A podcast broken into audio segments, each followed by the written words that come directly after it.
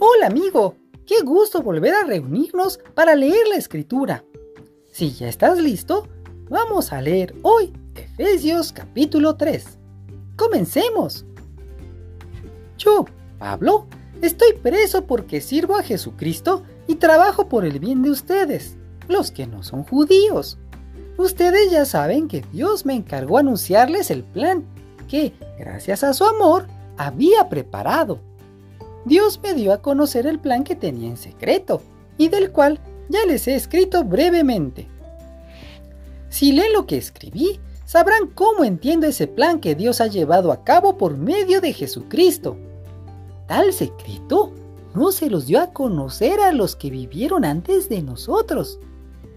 Por medio de su Espíritu, Dios se lo ha mostrado a sus santos apóstoles y profetas. Y este es el plan secreto por medio de Jesucristo, también los que no son judíos pueden recibir la salvación y las promesas dadas al pueblo de Israel y formar con Israel un solo pueblo.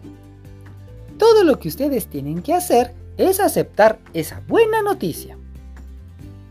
Dios ha sido muy bueno conmigo y me ha dado el privilegio de anunciar a los que no son judíos la buena noticia de las bendiciones de Cristo, que son tantas que nadie las puede contar.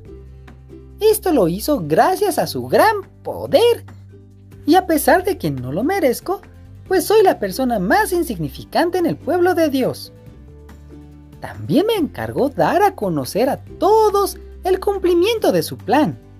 Dios, creador del universo, mantuvo ese plan en secreto durante siglos.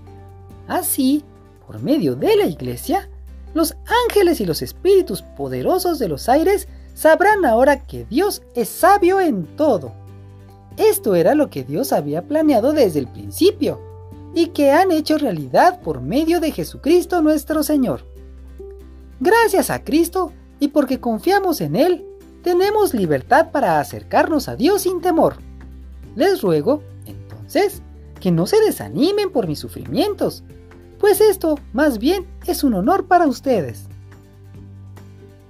Por todo esto, me arrodillo a orar delante de Dios el Padre, creador de todo lo que existe, tanto en el cielo como en la tierra. Por la inmensa riqueza de su gloria, pido a Dios que por medio de su Espíritu los haga cristianos fuertes de ánimo. También le pido a Dios que Jesucristo vive en sus corazones gracias a la confianza que tienen en Él y que ustedes se mantengan firmes en su amor por Dios y por los demás. Así ustedes podrán comprender, junto con todos los que formamos el pueblo de Dios, el amor de Cristo en toda su plenitud.